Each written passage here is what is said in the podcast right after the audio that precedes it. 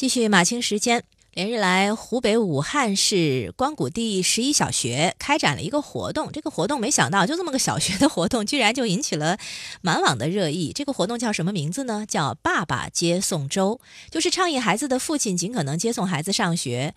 呃，尽管大多数网友都很赞成学校的做法，但是也有网友担心说，过于强调爸爸参与，对单亲家庭的孩子来说会是一种伤害。对这个事情呢，有不同的看法。嗯，先来看一下红网上的一篇评论，说这就是个奇葩的家长作业。评论说，尽管他是倡议，不是强制，但是你要考虑到，在小学啊，老师、学校在孩子心中那是一个绝对权威的地位，加上必然存在的相互比较，势必给很多家长带来压力。而这个压力本来是不必要的，也是对家长权利的冒犯。谁接送孩子上下学，不该学校和老师操心。每家情况各不相同，有的家长上班比较远，有的公司打卡制度严格，有的孩子甚至是父母离异，或者是单亲家庭丧偶的，或者是父母有一方在外地打工的，或者干脆说不定父母都在外地打工呢。这种情况那么复杂，他就很难完成这个任务。这个时候你搞一个爸爸接送周，岂不是对部分家庭来说是强人所难吗？那对于那些没有爸爸的孩子，会带来多少伤害呢？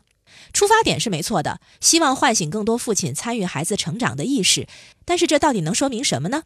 在不接送孩子的爸爸中有多少是懒得去，又有多少是实在没有时间去？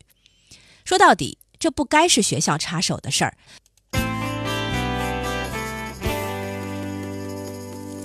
这是嫌学校和老师操心太多、手伸得太长的。那北京青年报有一篇评论说，这个事情的意义大于争议。接送孩子上学的，除了老人多，就是妈妈多。开家长会，甚至学校开展大型活动，参与的家长也多半是妈妈。父亲角色的缺位，难免会影响到孩子的身心健康。所以，这个活动的目的是为了唤醒更多的爸爸参与孩子的成长。那从活动实践来看呢？这个活动也支持，也得到了父亲们的支持。明显感觉到孩子父亲出现的多了。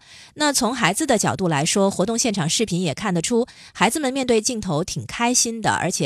向大家极力夸赞自己的父亲，所以这个活动能够得到父亲的认可，能够得到孩子的认可，这有何乐而不为呢？当然，它肯定是有争议的，也有一些缺陷，但是它的积极意义还是更多一些。